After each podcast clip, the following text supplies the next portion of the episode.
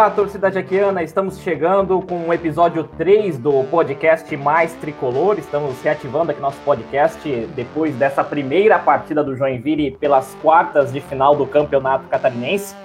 O Jack empatou com o Brusque em 2 a 2 na Arena, primeira partida desta fase eliminatória, e terá agora que vencer fora de casa para avançar à semifinal do estadual.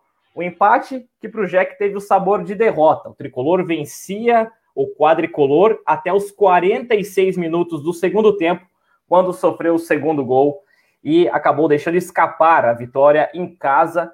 Seria uma vitória que reverteria a vantagem que o Brusque tinha nesta fase agora do mata-mata.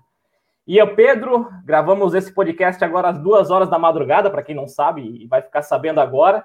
Né? Então, bom dia, boa tarde, boa noite para você. Concorda comigo? Um, um empate para o Joinville que teve um sabor de derrota? Opa, bom dia, boa tarde, boa noite, Tiago. Boa noite ao nosso querido ouvinte do Mais Tricolor. Com certeza, acho que dá para dizer sim, com todas as letras, que foi um empate com gols de derrota, porque o Joinville jogou melhor que o Brusque. Apesar de toda a expectativa né, para o jogo de um Brusque favorito, de fato era favorito e continua sendo o Joinville mostrou muito valor, mudanças depois da demissão do, do Vinícius Eutrópio, e a gente viu um Jack, pelo menos na postura, muito diferente. A escalação foi até parecida, mas a gente viu um Jack muito diferente, jogou de igual para igual, inclusive em vários momentos da partida, jogou mais que o Brusque e merecia sim ter saído com a vitória. É isso, né? E a gente vai falar bastante desse jogo por aqui, mas antes também deixa eu saudar o novo personagem, né? A nova presença que teremos aqui no podcast, que é o nosso bebê. Em todos os sentidos, né? É o Beto Bet. é o Beto Bet. Eu quis deixar um suspense para a apresentação do Beto Bet, eu apresento ele como um bebê. Como um bebê, né? É porque é em todos os sentidos, né? Beto Bet é a abreviação dele, né? Muita gente agora chamando de DG, PH, né? Fazendo esses tipos de abreviações aí aos nomes. E como também é o mais novo da turma, coincidiu bem o Beto Bet, o bebê. Seja bem-vindo ao nosso podcast. Considerações iniciais aí depois desse jogo empate do Joinville com o Brusque. Se tu me fazer pegar esse apelido, eu vou, tu, tu vai ver. Mas todo mundo que está ouvindo aí o podcast Mais Tricolor, é um prazer estar aqui sendo convidado por esses dois ilustres que iniciaram esse projeto, Tiago e Ian, e todo mundo que está acompanhando aí o podcast, esse trabalho que vai render muitos frutos ainda, a gente vai debater muito sobre o Joinville dessa temporada, nas próximas aí, quem sabe. É, o Joinville que teve, teve uma vitória na mão, né? Deixou, deixou uma torcida na expectativa que poderia ser hoje uma reviravolta nessa temporada. O Joinville que agora com esse empate já acumula a oitava partida sem vencer na temporada, é um, é um número expressivo, né? Então o, hoje, hoje deixou, deixou, alimentou esperanças nessa torcida tricolor que está tá agoniada por uma, uma vitória. Agora o Joinville vai precisar vencer lá no Augusto Bauer, é obrigado a vencer, quebrar esse tabu aí que, que já vem na temporada. Mas mostrou, como bem frisou o Ian, mostrou um, um bom futebol em boa parte do jogo. Quando botou a bola no chão, quando ditou o ritmo do jogo, o Brusque se acuou, o Joinville finalizou mais vezes, o Joinville agrediu mais vezes o, o, o gol do Dalberson. Por isso que foi tão, tão lamentado, tão lamentável esse empate para o Joinville. Mas essas são as nossas considerações iniciais. A gente vai debater bastante sobre esse jogo ainda.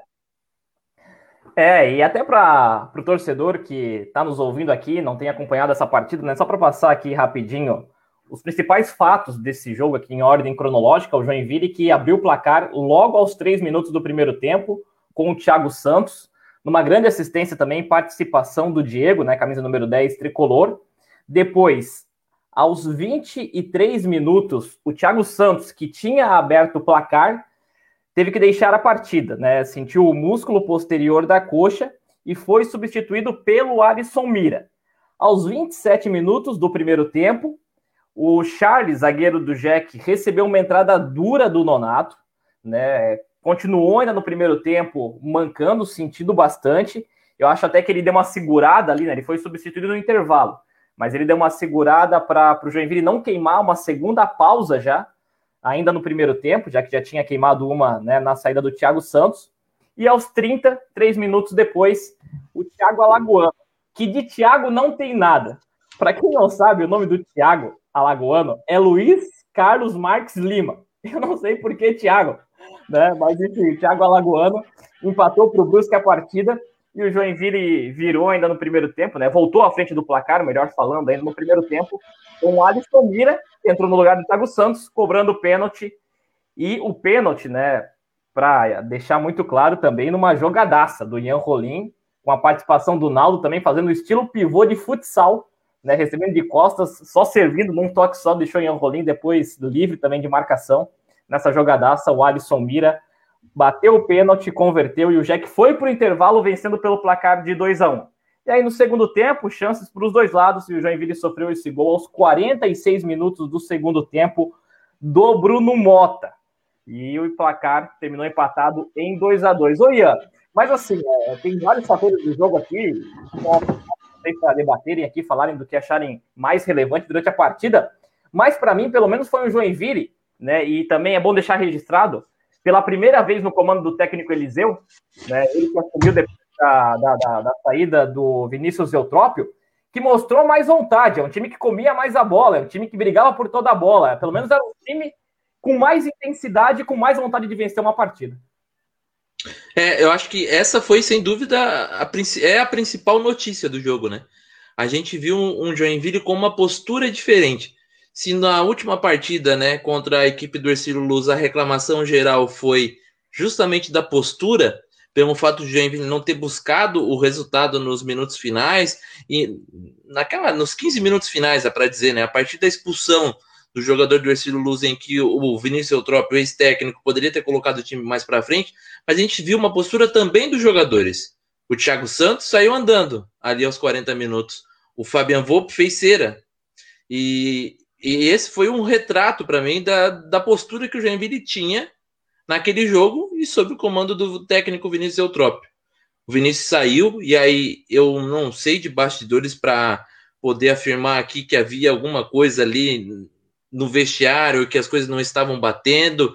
A gente sabe muito pouco. Eu trabalhei no clube durante algum tempo e posso afirmar com, com muita tranquilidade que o que sai na imprensa é muito pouco do que acontece dentro do vestiário. Claro que eu, como assessor de imprensa, também não sabia tudo, mas mesmo assim sabia muito mais do que, do que passava para a imprensa.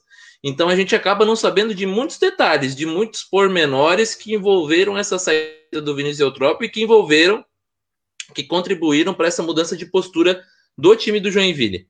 Não sabe se aconteceu alguma, alguma briga, alguma desavença, algum cabo de guerra, a gente for lembrar lá naquela eliminação da Copa, da Copa do Brasil, perdão, na primeira fase da Copa do Brasil, quando o Joinville passa, em que há aquela confusão entre o Edson Ratinho e o Banguele, a gente não sabia se isso existia também antes. A, a versão oficial é que não, é que foi uma coisa de jogo, e parecia ser. E depois daquele jogo, também por coincidência ou não, o Joinville veio caindo de rendimento. Não é um marco temporal, não dá para dizer que a partir dali tudo mudou, mas a gente viu uma queda de rendimento também a gente teve, antes um pouco, a gente teve os casos de Covid, né? Que também contribuíram um pouco, né? O Joinville, um pouco antes, teve ali uma, aquele surto de Covid que acabou prejudicando principalmente a questão física, que é o que vem pegando também, principalmente na reta final das partidas. Mas houve sim uma mudança de comportamento, um Joinville que pegou mais durante todo o jogo. A gente viu no final do jogo, por exemplo, o Alisson Mira lá na bandeirinha de escanteio tentando marcar em várias oportunidades a gente viu o Joinville no abafa com quatro jogadores buscando a bola. Taticamente até pode ser, não pode não ser a melhor, a, a forma mais inteligente de marcar, mas mostra muito mais vontade, muito mais, é, vou falar aqui a palavra que pode, né? Muito mais tesão para vencer o jogo. E coisas, coisa que a gente via menos. Não digo que era um time sem vontade, sabe?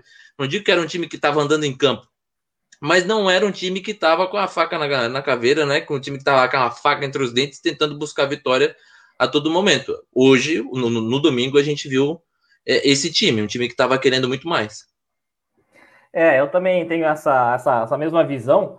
E, e, o Joinville que entrou em campo com uma linha defensiva quase que totalmente diferente, né? O, praticamente os principais jogadores do Joinville foram mantidos. O Eliseu mexeu muito pouco nas peças iniciais.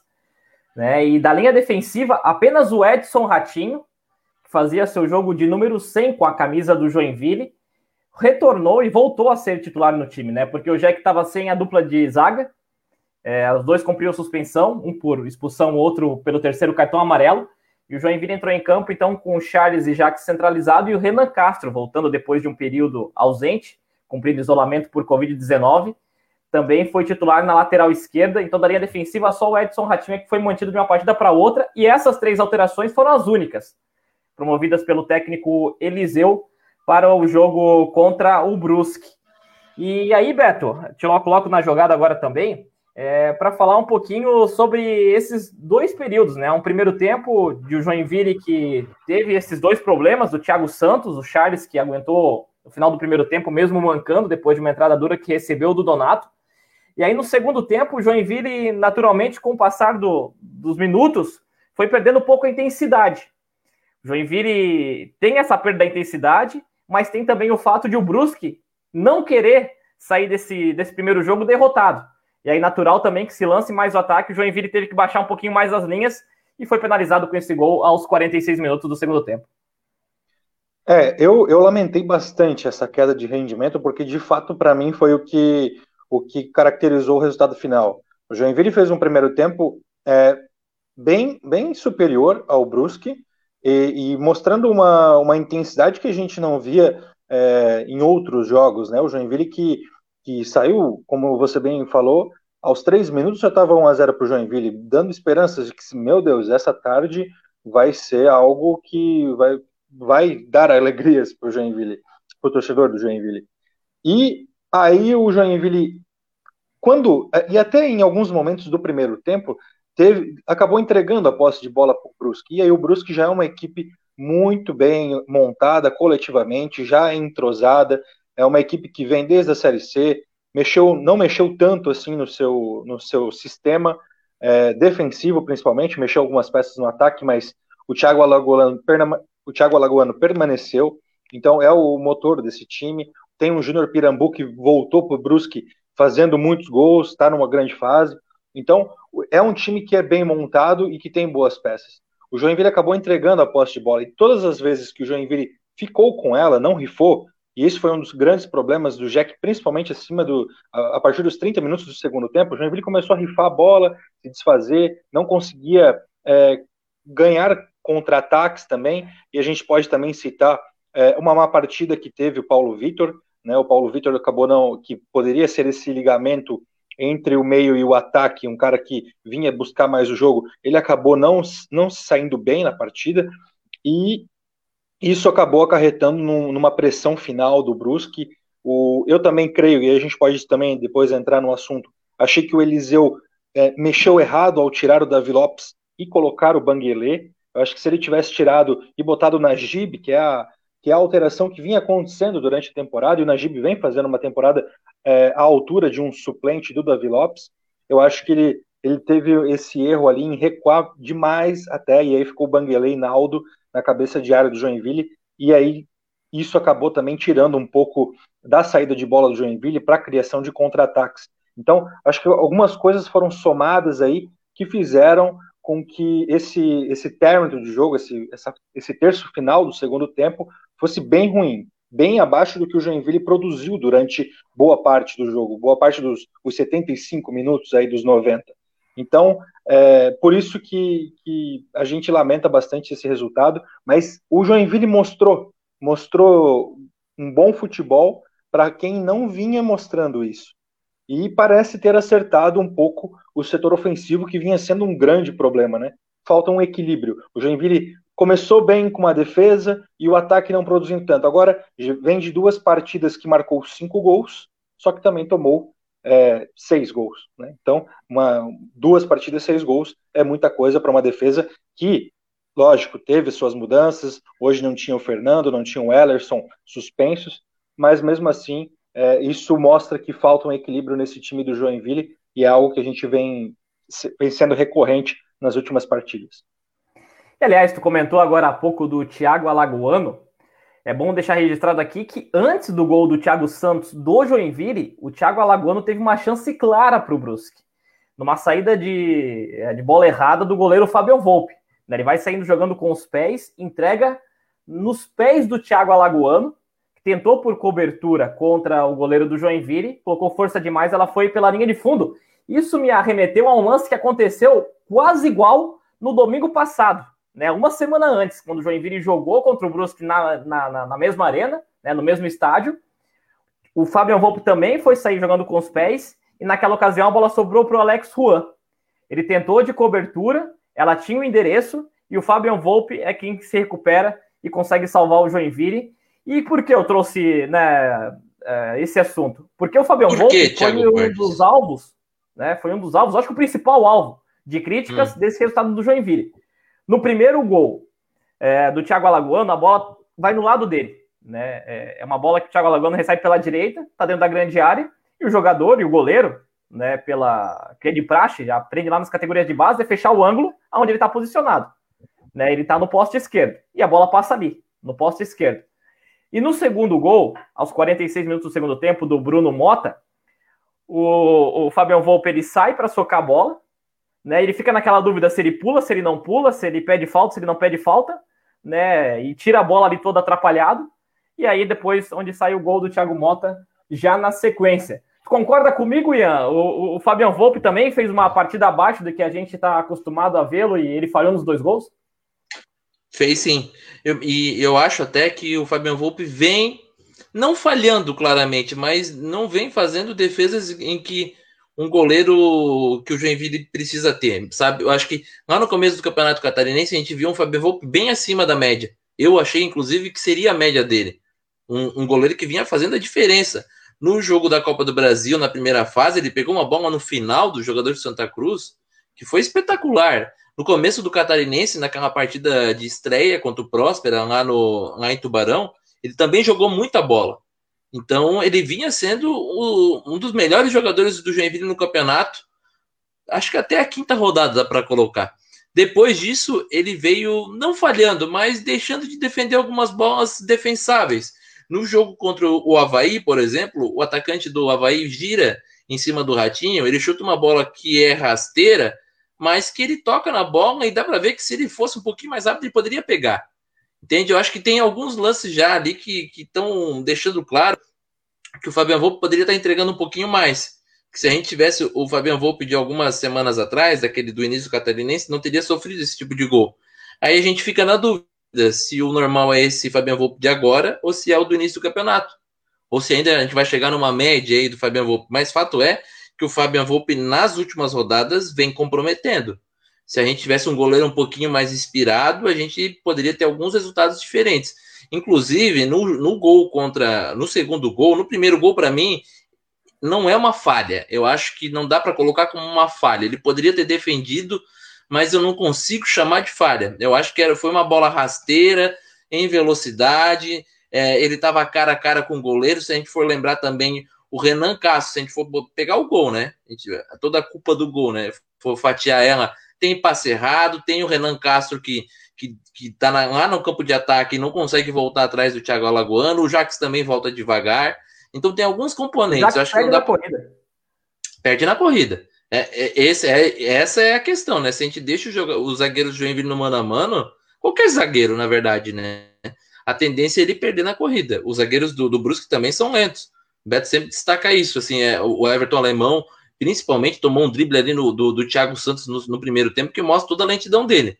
Mas acho que poderia ter, ter, ter feito coisa melhor, mas não considero falha. No segundo gol, apesar de eu ter achado que foi falta do jogador do Brusque, eu acho que tem, tem um lance, inclusive, que está publicado no Twitter do, do Brusque, que mostra certinho o atacante do Brusque dando dando as costas ali, sabe? Fazendo aquele miguezinho ali embaixo. Dando aquela escoradinha, assim. Aquela Isso, escoradinha aquela escoradinha.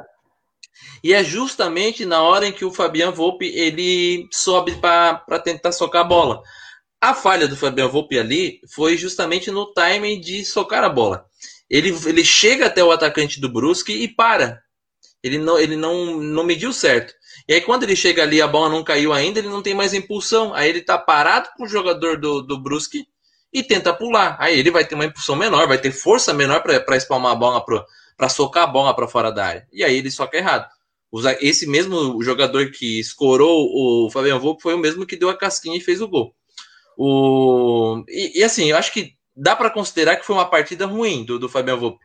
Inclusive, por, esse, por isso que você chamou atenção na saída de bola. Já falhou pelo segundo jogo aí consecutivo. Naquele jogo contra a, o Estilo Luz, ele também já não fez uma grande partida. A gente viu ele falhando em um dos gols também, também saída de bola, nessa, nessa bola que, que ele tem que tirar socando. Então falta muita segurança para o Fabiano Volpe nesse quesito também, né? Nessa saída de bola, nessa segurança do, do goleiro sair que nem o louco, né? O, o, atacante tem que ter medo do goleiro chegando, né? Não é o contrário. Então, falta esse poder de decisão do Fabian Volpe, principalmente ali na hora que ele precisa sair e socar a bola. É, e aliás, essa que eu citei, né, que ele entregou nos pés do Thiago Alagoano, tinha um gol claro, né, para ter colocado ali o Brusque na frente e acabou chutando para fora, não foi a única que o Fabian Volpe errou nesta partida. Foram pelo menos três. No segundo tempo, pelo menos aqui de cabeça, eu lembro duas também, que ele foi sair jogando assim, dando nos pés do jogador do Brusque, proporcionando contra-ataque, defesa do Joinville Sim. desarrumada, né? Toda uma situação dessa. E Beto, já que é um assunto bastante polêmico, eu quero ouvir tua opinião também sobre o Fabian Volpe, se tu concorda com o Ian de que ele não falhou no primeiro gol e no segundo ali é, faltou um pouco de time para ele, ou se tu discorda dessas opiniões do nosso companheiro Ian Pedro? Eu quero, eu quero briga, tá? Eu quero debate, quero bate-boca. Não, não tem briga, mas tem debate. Eu vou discordar de ti. Eu vou discordar de ti. Porque eu achei que o primeiro gol, ele, ele, é, mais, ele é falha, e o segundo é, é mais coletivo da defesa. Eu vejo dessa forma. O primeiro gol, ele toma no canto dele. E como o Ben frisou lá no início da, dessa discussão, Thiago, é, é, uma coisa que o goleiro já aprende desde, desde da base, desde criança. Que fecha o seu canto, deixa o cara fazer o gol lá no outro canto. Mas no teu tu não toma. Então, é, isso, é, isso é básico, é, é fundamento. E, e não estava tão perto, assim, não foi um chute a queima-roupa do Thiago Alagoano. Então, eu acho que era uma bola defensável se ele tivesse bem posicionado. Já o segundo gol, sim, existe a falha dele, mas eu vejo que também é uma falha é, mais coletiva da defesa, não afastar direito a, a bola. É, foi o Renan até Castro o... que cabeceou a bola para cima, né? Exatamente, o Renan Castro não tira para frente, não tira para o lado, para escanteio, qualquer lado, ele cabeceia para cima, a bola fica pingando ali na área, ele, o Fabiano Volpe sai errado, a bola rebate, volta de cabeça, sai quase um gol de futebol ali, né? E, e aí o Joinville acaba sofrendo esse empate. Eu achei que sim, que foi uma, uma falha. O Fabiano Volpe, talvez, talvez não. É a, foi a pior partida dele com a camisa do Joinville desde que ele se tornou titular, na minha opinião é, porque diretamente ele esteve envolvido nos dois gols.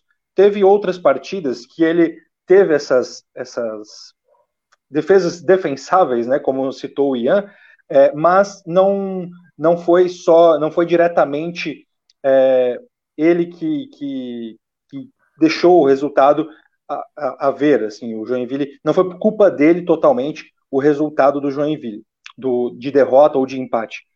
Teve um outro lance que eu acho que também foi mais falha dele lá contra o Juventus, que é o momento que vira a chavinha dele, né? Que ele vinha nessa sequência até o jogo contra o Criciúma e, e vinha numa sequência boa, que é quando o, o Ian cita aí a quinta, sexta rodada. E aí o jogo do Juventus ele falha, ele sai mal do, em um cruzamento, e aí o Juventus e passa à frente do, do placar e, e, deixa o Joinville atrás, e o Joinville tem que buscar o empate, depois sofre um outro gol de pênalti e perde aquela partida. Mas o Fabiano Volpe começa a deslizar ali, e aí eu acho que hoje culminou nesse, nessa pior partida, na minha opinião, dele. Ah, tem, tem gente, tem na torcida que já pede um banco para o Fabiano Volpe. Eu acho que não, eu acho que ainda não. É, eu vejo que ele é um goleiro que tem muita qualidade, que tem muita é, que tem um potencial muito grande de crescimento, ele só tem 23 anos também, mas a gente sabe que o Joinville não vive um momento para para promessas, né? O Joinville precisa de gente pronta para tirar o Joinville da lama, que é onde está. A lama é a Série D, o Joinville não merece a Série D. Então o Joinville precisa de, de caras que estejam em boa, boa fase, sempre. E, e, e, entreguem o básico, façam o feijão com arroz. Nesse jogo, Fabiano Volpe não fez o feijão com arroz. É, e coincidentemente ou não, esse jogo, Beto, que tu citou contra o Criciúma, que foi a grande atuação dele, né? Que depois ele acabou é, tendo essa sequência aí de é, atuações não tão seguras assim, foi a última vitória do Joinville. A última vitória do Jack foi contra o Criciúma por 1 a 0 Depois o Joinville vem de cinco derrotas e três empates. O Jack não conseguiu vencer nos últimos oito jogos. Tomando Ian, gol em todas, né? Oi? Tomando gol em todas as partidas, salvo engano, né? Tomando gol em todas. Tem um outro fato aqui relevante, mas eu vou deixar para depois, porque antes, só para a gente acabar aqui os, o, o assunto aqui do, do, do jogo. Só, é... só para corrigir, só para corrigir, Thiago, teve um jogo contra o Brusque 0 a 0 que, que o Jack passou. Ah, verdade. Foi verdade. só, foi só também. Verdade. Então, Ian, é, duas em uma para ti rapidinho. É, sobre essa manifestação que a gente já vê de vários torcedores nas redes sociais pedindo uma oportunidade para o Felipe Lineker. Para não falar, pedindo um banco para o Fabian Volpe, né? Que dá na mesma. É, tu concorda que, que, que, deveria o Joinville mudar para essa partida decisiva contra o Brusque agora, a, essa posição no gol? E teve um outro lance do jogo, aproveitar duas em uma para ser breve também.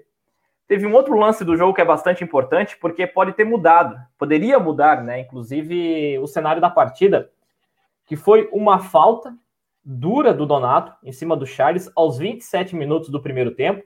Donato chega solando o Charles naquela, naquele modo Charles que a gente conhece, né? Vai chegar é, quebrando a bola, no termo de outros, né? Afastando, é, rasgando, enfim, vários termos futebolísticos aí. E o Donato ele chega solando e pega o jogador do Joinville, o árbitro Rafael Trace, dá cartão amarelo para o volante do Brusque e muitos também acharam um lance para expulsão. Então, nessa duas em uma para ti, se tu acha que vale a mudança na meta do Joinville para essa próxima partida contra o Brusque, se tu acha que foi um lance para expulsão do Nonato, esse não marcado pelo Rafael Traz? Vou começar pelo lado do goleiro. Ainda não. Assim como o Beto, eu acho que o, o Felipe Lineker ele brilhou naquela decisão da, da Copa Santa Catarina, da Copa Santa Catarina que ele fez as defesas de pênalti e depois jogou também a Recopa, né? O, justamente pela ausência ainda do Fabian Volpe que tinha se machucado, mas eu acho que o Fabian Volpe é mais goleiro. Ele tá falhando, mas o goleiro também passa por essas fases, né? Acho que ainda aguardaria mais um pouco. Mas o que para mim deixa claro, eu inclusive não tinha essa opinião antes, fui um pouco enganado por Fabian Volpe, era de que ele estaria pronto para ser o goleiro da Série D. Agora eu já não sei mais. Eu acho que vale o Joinville ficar de olho para ir no mercado nessa nessa entre, safra aí até a série D para buscar um talvez um goleiro mais experiente, porque série D é pancada. Então, série D aí uma, uma fase final, um mata-mata, falha, um abraço e não tem outra história. Sobre a expulsão, expulsaria o Nonato, sem nem pestanejar. Porque, inclusive, o Rafael Traça estava próximo, o quarto árbitro estava próximo. Havia dois campos de visão ali para eles tomarem a decisão. Não tem informação se o quarto árbitro estava olhando para o céu, se estava olhando para o lado, mas deveria estar olhando para o campo. E se tivesse olhando para o campo, veria que o Donato entrou com a sola e só não. A gente não sabe, inclusive, né? Porque o Charles vai passar por uma por exames nessa segunda-feira e tem suspeita de fratura. Então, assim, a gente não sabe se foi uma lesão grave. O Charles voltou o jogo ainda, né? Mas já voltou naquele jeito. E depois foi substituído no intervalo quando o corpo esfriou e aí a dor veio forte. Então, assim, expulsaria sem sombra de dúvida. Eu acho que a, o lance é muito claro e muito violento. O Charles chegou todo daquele jeito dele lá, mas o juiz não pode colocar isso na conta na hora de avaliar. Ele tem que olhar o que aconteceu no lance e analisar aquilo. E o lance foi muito claro. Nonato veio com o pé muito acima e deixou o pé. E, essa é a parte mais grave ainda. Ele deixa o pé e foi falta para cartão vermelho e mudaria muito o jogo, porque foi no primeiro tempo o Joinville na frente do placar e logo depois saiu o gol de empate do Brusque. Exatamente é, depois, né? Exatamente, Exatamente depois saiu o empate. É, eu acho que é unanimidade entre nós três aqui de que era um lance para expulsão, né? O Beto também já trocou mensagens com a gente aqui também, já reviu o lance, também acha um lance para expulsão. Então eu acho que, inclusive, uh, o erro da arbitragem, é, que o único erro da arbitragem, assim, é grave, vamos dizer assim, né? Que poderia ter influenciado no, no resultado da partida. Porque tem também o gol é, anulado pela arbitragem do Brusque no primeiro tempo. Foi né? impedido? Quando tem o lance da, da, do, do, da, desse gol impedido, que foi anotado, inclusive, pelo assistente Bruno Miller. Na minha visão, né? E analisei o lance depois também nas imagens e achei impedimento. Concorda, Beto? Sim, sim. Foi, foi, foi um lance que pareceu claro. teve também o, uma no segundo tempo também, que o, o Garcês ia sair na cara do goleiro também, que também estava impedido. O Brusque reclamou nas duas ocasiões, mas me pareceu impedimento nas duas, nas duas vezes. E aí é, teve o lance vem... no final, né? O do, do gol do Brusque, né? Que era da falta do Fabian Volpe. Que houve então, uma reclamação. É, é, eu, eu concordo contigo que, que possa ter sido falta também, mas é, muita gente vê isso no futebol é, como um lance normal de jogo. A gente até reclama quando o goleiro marcam esse tipo de falta Verdade. no goleiro, né? E só que e aí que entra a questão. Qual que é a regra? A regra normalmente é qualquer qualquer encostãozinho no goleiro que mude a trajetória dele é é falta, é marcado falta. E foi o que aconteceu no lance. Só que é, é muito leve, né? E aí normalmente a reclamação é de que, poxa vida, marcou nesse tipo de lance uma falta que não existe no goleiro. Mas se normalmente marcam, se está na regra, deveria ter sido marcado, né? Então fica essa polêmica nesse lance aí. Eu, eu particularmente, eu não, não consigo chegar a uma conclusão, sabe? Porque é, é um lance rápido também. Eu não gostaria que fosse marcado contra o meu time, mas normalmente os árbitros marcam. E aí hoje passou. É, para mim, a principal questão nesse, nesse, nesse lance aí, sobre as regras de falta contra o goleiro, é que se o goleiro tá no ar ou tá subindo, não pode encostar no goleiro. É. Só, só se tu tá junto com ele no ar, ali dividindo uma bola, aí tudo bem, porque os dois jogadores estão no ar. Mas se você sobe e alguém encosta no seu corpo, eu, eu, eu vou contar uma história pessoal aqui. Eu machuquei o meu joelho e tô fora aí dos gramados por um tempo, justamente por isso. Porque quando você sobe e alguém encosta em você, é impossível você manter o equilíbrio e conseguir executar o, o seu movimento. Por mais que seja pequeno, por mais que seja sutil, para mim foi falta. Faltinha ou faltona é falta. É menor ou maior intensidade é falta. Ah, então temos dois erros da arbitragem, é isso? Para mim, dois. Temos a expulsão é, não marcada pelo Rafael Trace, né, do volante Nonato, por uma entrada dura em cima do zagueiro Charles. E essa falta, então, agora chegamos a um consenso de que foi falta em cima do Fabian Volpe então, ou seja, daí agora, eu que estava tendo uma avaliação já até que boa do Rafael Trace, eu tô pendendo uma avaliação ruim, porque interferiu diretamente no resultado do jogo. É, eu acho que só a expulsão já comprometeria, né? Não, e é um erro grave, né? Ali é um erro grave. E ele sai convicto com o cartão amarelo. Ele realmente achou que foi para cartão amarelo. E eu tenho certeza que se tivesse VAR num jogo desse, o, o VAR não perdoaria, né? Esse, lances muito menores do que o que aconteceu hoje na Arena Joinville, nesse lance do Nonato no Charles, foram para a expulsão. E esse, certamente, pela altura que entra o, o Nonato, ele seria expulso direto. E aí o Rafael Trace julgou ali que era amarelo. Eu vi também, Thiago, é, não só nesses dois lances capitais, mas, por exemplo, o Joinville saiu do jogo com mais cartões amarelos do que o Brusque. E o Brusque se entupiu de fazer falta no Joinville parou muito mais vezes o Joinville do que o contrário. Então eu vi também um, um, um Rafael Trace muito, muito é, conivente com as faltas e o restante do semblante do jogo, ah, um, um, o goleiro fazendo cera e uma reclamação sobre um lance e, e me parece que ele uma postura muito Só mais blindada. Beto, eu acho que de alguma forma aquilo pode ter influenciado, sabe? porque o, o Fabian vinha fazendo cera, e aí ele vê o Fabian supostamente simulando uma falta, e aí o, a gente sabe como é que funciona a cabeça do juiz, né?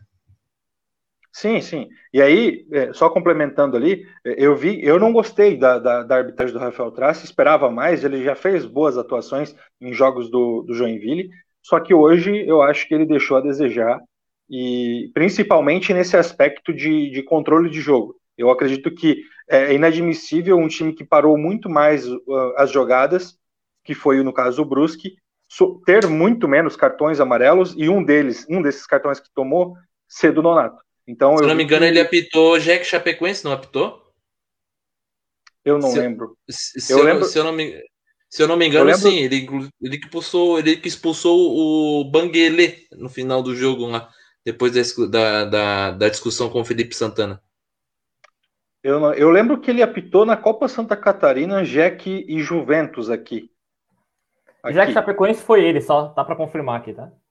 Isso. Então é, ele... Ah, olha essa memória aí. Ele vinha, então, ele, ele tem alguns, ele tem um histórico já de alguns jogos no, com, com o Joinville envolvido, né? E eu acredito que hoje ele foi, ele foi bem, teve uma atuação bem ruim, né? E prejudicando mais o Joinville. E só para fazer um parênteses, no jogo contra a Chapecoense ele foi muito bem, tá? Expulsou corretamente o jogador do Joinville e o da Chapecoense. É, Exato. nesse jogo contra o Brusque, por exemplo, eu achei que poderia o Rafael Traz ter amarelado o Rodolfo, por exemplo, camisa número 5 do Brusque, que matou uns 4, 5 contra-ataques do Joinville, assim, né? Sim. Ela vão ter. Matando o contra-ataque, ela vão ter, e aí, pela repetição né, de lances parecidos, pela repetição de faltas, poderia dar um amarelo para ele. Por exemplo, o Rodolfo foi, inclusive, que fez o pênalti em cima do A gente está esquecendo de um lance também, viu? Que foi muito citado pelo Joinville nas redes sociais. O Joinville é. colocou, inclusive, nas fotos de destaque nas redes sociais, se eu não me engano, no Instagram e no Facebook, que é um lance em que um jogador da Chapeco, do, da equipe do Brusque, que eu não estou identificando, eu acho que é o Nonato, inclusive, pelo aqui pelo nome, mas está muito do lado, não consigo identificar, confesso. Agarrando o Charles praticamente um impom ali, já que ele está no clima de Olimpíada. Tem depois ali o Dalberson agarrando a bola, mas é pênalti. É pênalti, não tem nenhum jogador encobrindo ele. A Gisele Casaril estaria ali muito próxima para marcar o pênalti. Estava na, na linha de visão dela. Nesse lance, Beleza, o que me chama então. atenção é que o Joinville não reclamou tão assintosamente. Poderia ter reclamado. O, a foto ela é bem explícita e depois vendo o replay também mostra isso. Então, foto do Vitor também... Forcellini, né, nosso colega assessor de imprensa. Exatamente. E faltou, eu acho que faltou um pouco de pressão também do Joinville naquele lance ali. Tá, mas lógico, não exime a arbitragem.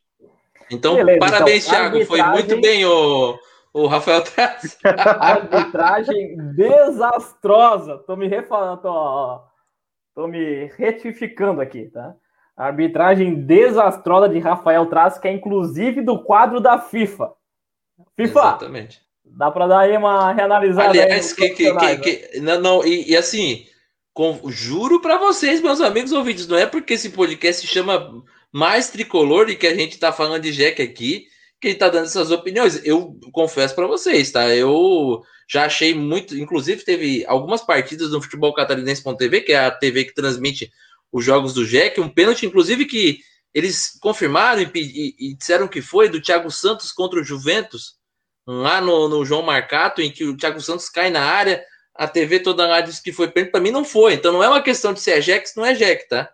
É, para mim é uma opinião, não digo completamente isenta, mas bem, bem, bem tranquila sobre, sobre os lances. É, vamos falar um pouquinho das mudanças que promoveu o técnico interino do Joinville, Eliseu, no decorrer da partida. Duas, ele foi prejudicado, né? Teve que fazer por obrigação, por problemas musculares, do Thiago Santos ainda no primeiro tempo. Ele colocou o Alisson Mira que bateu o pênalti, fez o segundo gol do Joinville, e no intervalo, o Charles daí já teve aquela primeira avaliação né, no, no vestiário, não tinha condições de retornar para o segundo tempo, e ele voltou com o Giovani, que era a única opção de zagueiro no banco de reservas, porque o Joinville estava sem o Ellerson e estava sem o Fernando também, que cumpriam suspensão nessa partida. Aí no segundo tempo, ele coloca o Luquinhas no lugar do Ian Rolim, Ian Rolim que escancaradamente né, sentiu a, a intensidade da partida estava bastante desgastado, né? Já estava bem escondido do jogo, inclusive quando o Luquinhas entrou. Luquinhas, vale destacar também, retornando depois de um período de lesão. O Douglas Packer entrou no lugar do Paulo Vitor, que segundo o nosso bebê, o Beto Bet, né, foi uma, um dos piores jogadores do Joinville em campo. Você é lamentável. Thiago. E a entrada do Banguelê, né, aos 39, segu... ah, aos 39 minutos do segundo tempo, o Banguelê que entrou no lugar do Davi Lopes. Já aproveita então, Beto, já que eu falei de duas alterações aqui que influenciam pessoas que você já citou neste podcast, uma que é o Paulo Vitor, que saiu para a entrada do Douglas Packer, que também pouco fez, né, na minha visão, e o Banguelê entrando no lugar do Davi Lopes. Você também não gostou da opção do Banguelê? Porque tinha o Davi, o Alex Najib no banco de reservas, que poderia né, ser colocado em campo pelo Eliseu. O Eliseu, inclusive, na entrevista coletiva no final da partida, né, citou que ele optou pelo Banguelê, porque o Joinville precisava ter uma consistência maior no meio de campo e um poder maior de marcação. E aí, por isso, ele foi com Banguelê e não com Alex Najib. Apesar disso, na tua opinião, Alex Najib, Beto? No português, bem claro, ele retrancou o time, botando o Banguelê, né? Porque ficou o Banguelê e o Naldo ali na cabeça de área. Para mim, não, não. Ali ele matou qualquer tipo de construção de jogadas que o Joinville poderia construir, né? Porque o Joinville estava sendo atacado, precisava ligar o contra-ataque, e aí, na cabeça de área, os caras que pegavam os rebotes ali, ou era Banguelê ou era Naldo. Se eu não me engano, é até o Banguelê que erra o, o passe que depois, depois origina o gol do Brusque, né? Então foi uma saída de errada do próprio Banguelê. E aí o que não me, não me entra na cabeça, o Joinville não precisava fazer esse tipo de recuo, porque já estava recuado, né? já estava, já tinha dado a bola para a equipe do, do Brusque jogar. E aí é, a alteração que vinha sendo feita era Davi Lopes, Alex Najib. Alex Najib que vinha dando conta do recado. Sempre que ele entrou, até naquele massacre da Chapecoense contra o Joinville, ele jogou de titular. Ele foi um dos poucos que se salvaram naquele jogo, na minha opinião. Então, é, ele vinha entrando bem. Ele jogou também contra o Havaí. E, e era, era uma alteração natural, até de algumas vezes o 12 jogador ali do Trópio até. E entrou até na lateral direita o Najib. Então, era um jogador que seria naturalmente para continuar esse tipo de construção, essa ligação entre os volantes, entre o meio e o ataque. E aí ele recua demais, né? Recua demais. E também tem um aspecto do Paulo Vitor ter saído só aos 40 minutos. E aí é, foi um, foi para mim foi um, um problema isso, porque o Paulo Vitor, de fato, acho que foi o, o pior em campo do Joinville e porque todas as bolas que ele dominava, ele conseguia destruir a jogada. Era um Yaya Banheiro 2.0. Era, exatamente. Se o Paulo Vitor sai junto com o perdão, com o Ian Rolim, não seria nenhum problema. O problema é que o, naquela primeira alteração do Ian Rolim pelo Luquinhas, ele só fez aquela alteração. O, o, Eliseu só podia parar mais uma vez. E aí ele esperou, acho que até o máximo que, que ele pôde esperar, para retrancar o time. E aí eu acho que foi uma decisão errada. Né? Porque ele tira nos 40 minutos, ele faz as, as duas alterações. Paulo Vitor não tinha que ter ficado tanto tempo em campo destruindo jogadas. Né? Então, tem esses dois aspectos aí. Essa última alteração ser uma alteração de retrancar a equipe ainda mais, perder a ligação do meio-campo e ser uma alteração que só aí o Paulo Vitor sai, que na minha opinião foi o pior do time. Entrou o Douglas Packer, é uma boa, é uma boa nova aí também do Joinville, o Packer que vem sendo pouco utilizado. Espera que ele também consiga entrar mais mais tempo. Eu até esperava que, no lugar do Ian Rolim, ele entrasse, e não o Luquinhas. O Luquinhas talvez um pouco mais avançado, talvez, aí, mas o, o Packer é o cara que faz esse tipo, esse, praticamente esse mesmo tipo de função, com algumas qualidades a menos que o Ian Rolim, porque o Ian Rolim é um jogador de, na minha opinião, Série B, e o Douglas Packer vem numa sequência de Série C com o Remo, antes de chegar aqui, e aí é, ter esse seria a, a alteração natural para mim, né? E aí é, acabou, na minha opinião, errando o Eliseu. A gente até deu uma dá uma passada de pano entre aspas aí, porque ele ele pegou uma, um time na fogueira, é uma, uma decisão. Joinville, a gente precisa lembrar, né? A gente, o Joinville é uma decisão essa, essas, essas quartas de final. O Joinville precisa passar pelo Brusque e é uma fogueira. Então é, só que a gente é obrigado a analisar as substituições que ele fez, o tempo que ele fez. Lógico, teve, foi prejudicado pelas lesões, mas esse conjunto no segundo tempo ainda me agradou muito. É, até para ilustrar isso que o Beto falou, né? A alteração, a saída do Ian Rolim pelo Luquinhas foi aos 24 minutos do segundo tempo. E a alteração da saída do Davi Lopes para a entrada do Banguelê foi aos 39 do segundo tempo. Né? E eu fiquei com essa mesma impressão que o Beto. Eu achei que quando o Ian Rolim fosse sair, entrar, entraria o, o Douglas Packer. Até porque tem características parecidas dos dois jogadores sem mais amadores, né? E quem sabe o Luquinhas tá entrando no lugar do Paulo Vitor. Mas não, ele optou pelo Luquinhas entrando primeiro, depois da alteração do Paulo Vitor, e teve toda essa mudança aí. Só que a gente vai se encaminhando aqui já para a reta final do nosso podcast e temos ainda alguns assuntos pautados para tratar.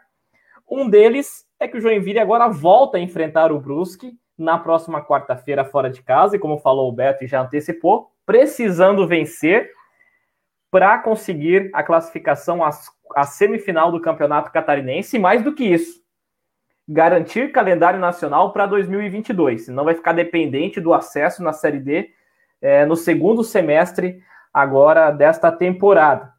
E tem uma situação, o Ian, talvez passe hum. despercebido por muitos, Diga. E é um tabu que o Joinville carrega nessa temporada que sempre que o Joinville sofreu o gol, o Joinville não, não venceu. Sim. E é por isso, inclusive, o Thiago, que eu acho que a gente tem que. O Joinville precisa ir para o Augusto Bauer na quarta-feira, prestando muita atenção no sistema defensivo. Se a gente já foi, já sofreu com um ataque do Brusque que não foi muito criativo, que não foi muito preciso, que não se colocou muito no ataque, a equipe não se colocou muito no ataque, a história tende a ser outra. E a gente viu que quando o Joinville tomou gol, você bem observou, a gente não conseguiu vencer. Então, a gente precisa observar muito bem isso e ir para lá pensando muito bem nessa defesa. Apesar de ter que vencer, de ter que fazer gol, a gente precisa olhar muito bem para a defesa. E sobre isso, a gente acho que provavelmente vai depender do exame, né? Tomara que o Charles esteja bem mas pela pancada e por ter saído no intervalo, acho que a tendência é que ele não consiga ir para o jogo. Mas essa é apenas uma tendência. Caso se confirme, tem a possibilidade da entrada do Ellerson, o Fernando também volta. Eu acho que a, a defesa tende a se formar com o Ellerson e com o Jax. O Ellerson é, inclusive, um, um zagueiro que, assim como o Charles, tem bola aérea, é um pouco mais veloz. Eu acho que se encaixa bem nesse sentido. Agora, o que me preocupa bastante é em relação às laterais, a cobertura dos dois laterais.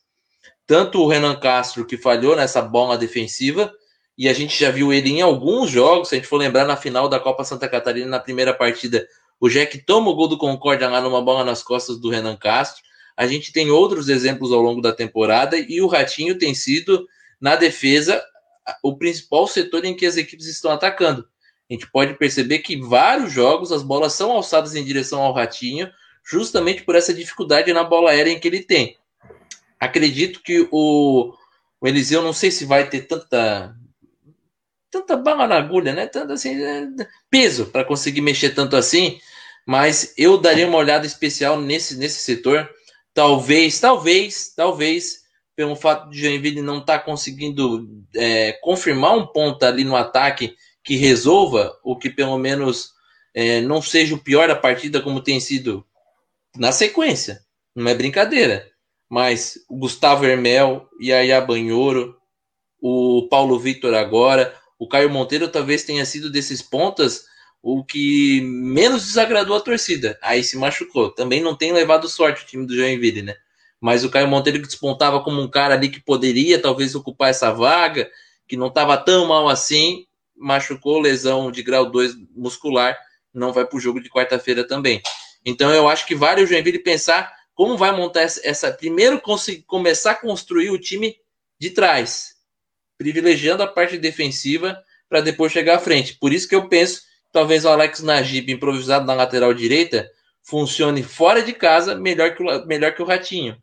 Talvez colocar o Ratinho na frente ali como um cara do meio-campo, chegando mais para o ataque, sem tanta responsabilidade defensiva. Ele já jogou assim, não teve grandes partidas, mas eu acho que o Ratinho lá atrás está sendo um problema para o Joinville e ter Ratinho e Renan Castro nas duas laterais pode ser bastante perigoso contra o Brusque. É, e aí o Ian quer entrar numa polêmica aqui que eu nem vou entrar agora, né? Que é colocar não, o Ratinho na linha ofensiva, adiantado, e jogar com o Alex Najib é, improvisado na lateral direita.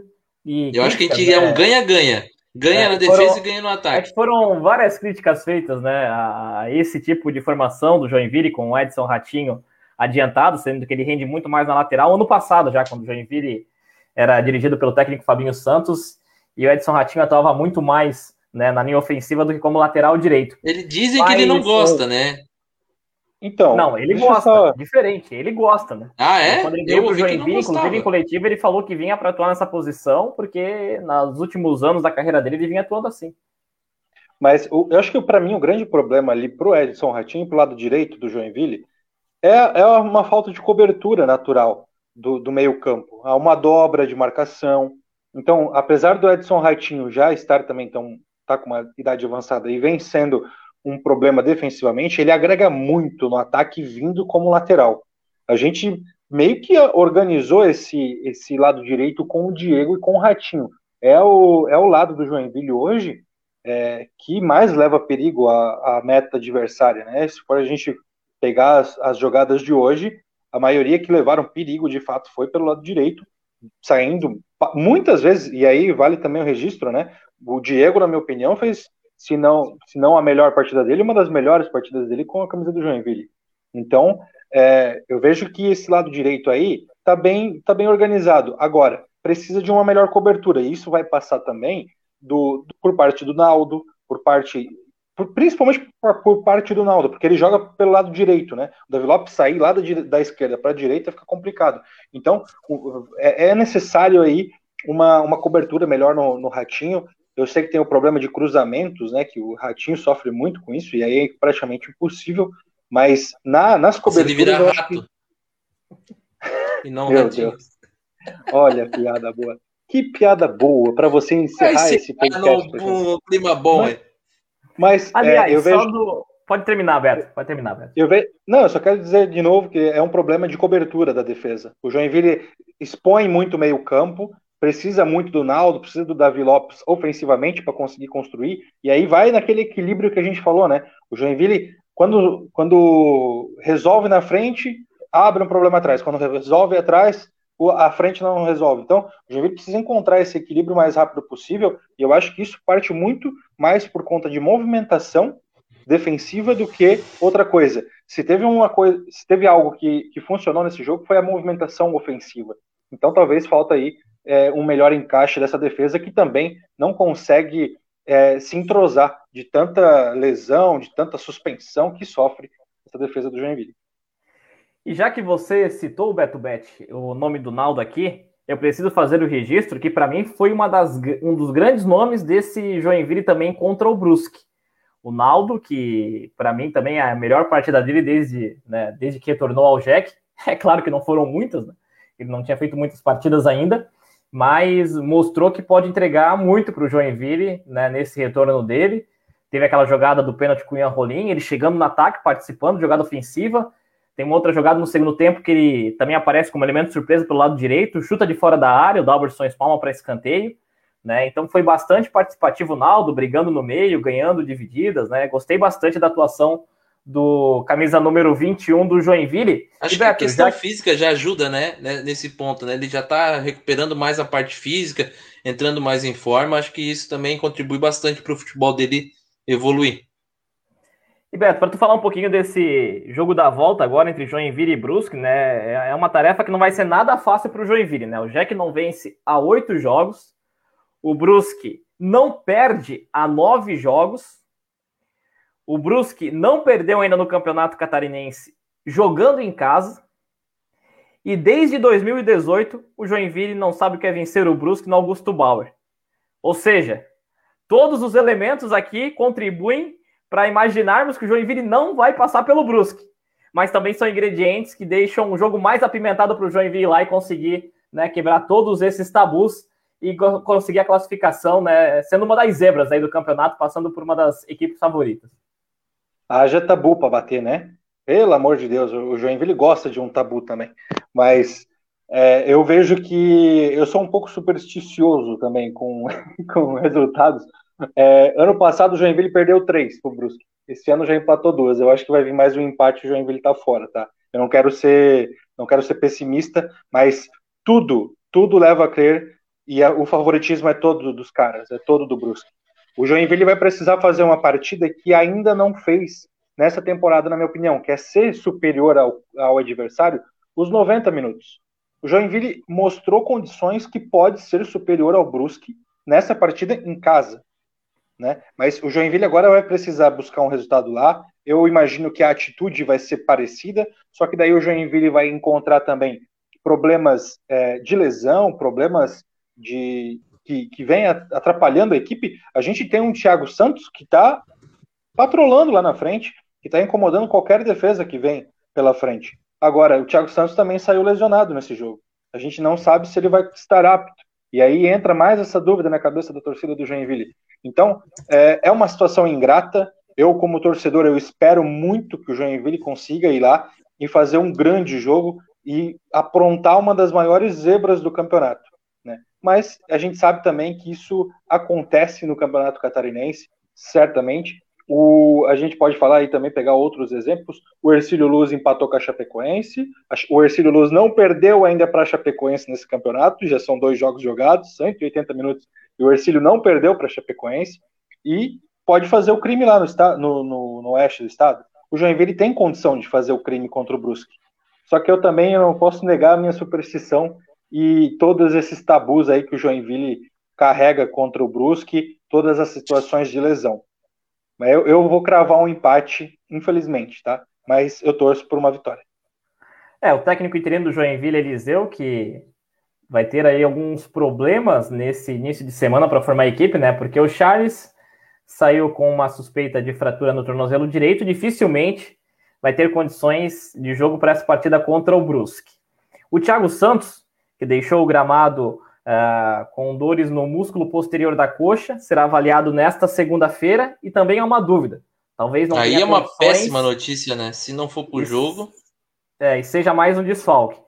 Em contrapartida, ele vai ter a volta dos zagueiros Fernando e Ellerson, que cumpriram suspensão. Falando em técnico Eliseu, ele que tem seus dias contados no comando do Joinville. O Joinville já deixou claro, após a demissão do Vinícius Eutrópio, que o Eliseu permaneceria só para essa partida das quartas de final do Campeonato Catarinense. O Joinville já estava no mercado atrás de um outro nome.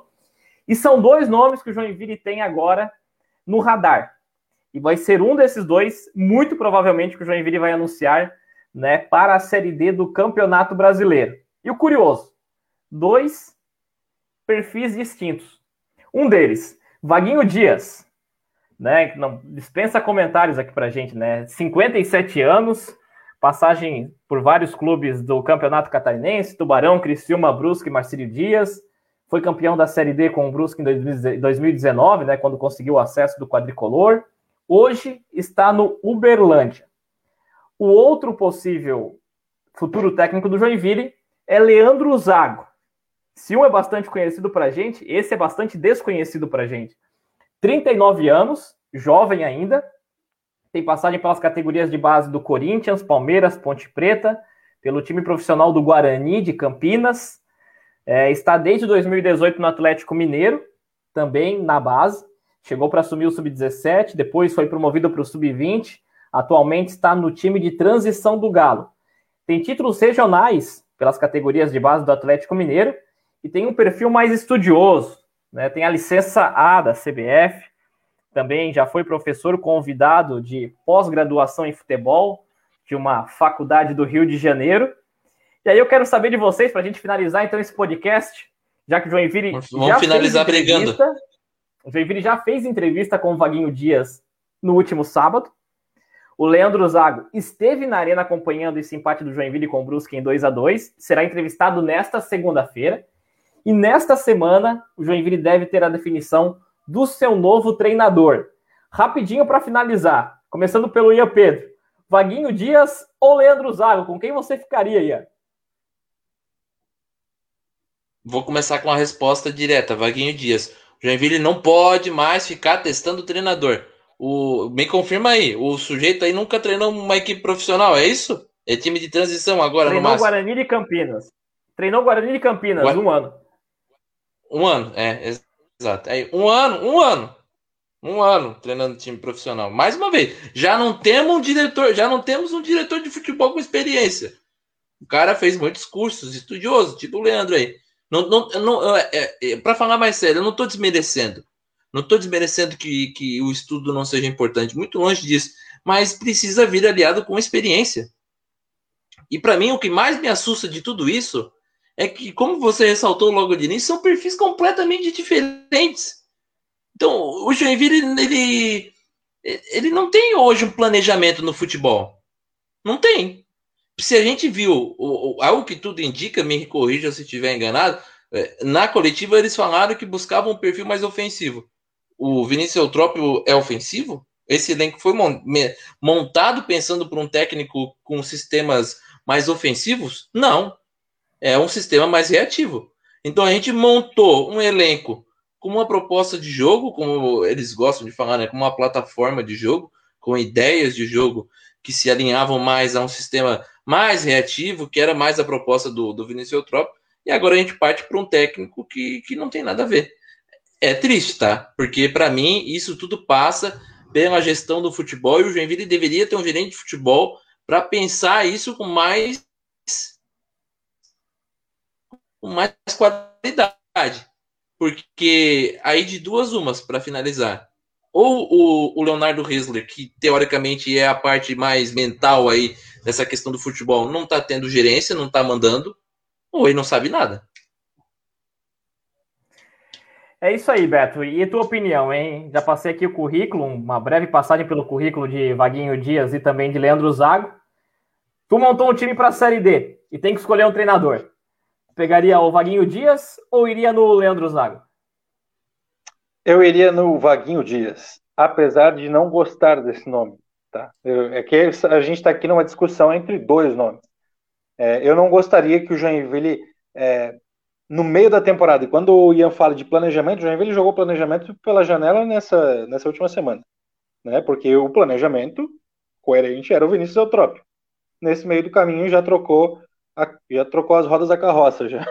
Então, o Joinville já jogou o planejamento pela janela e agora está trazendo um novo treinador que, como tu bem falou, Ian, perfis totalmente diferentes, né? Perfis totalmente diferentes. Fica até difícil assim tu dizer qual que é o melhor qual que é o melhor para esse elenco, qual que é o melhor na filosofia que o Joinville quer. Se for na filosofia do Léo Hesler, é o Leandro Zago, né? É, pelo que eu entendo, né? Pelo que eu vejo na situação aí.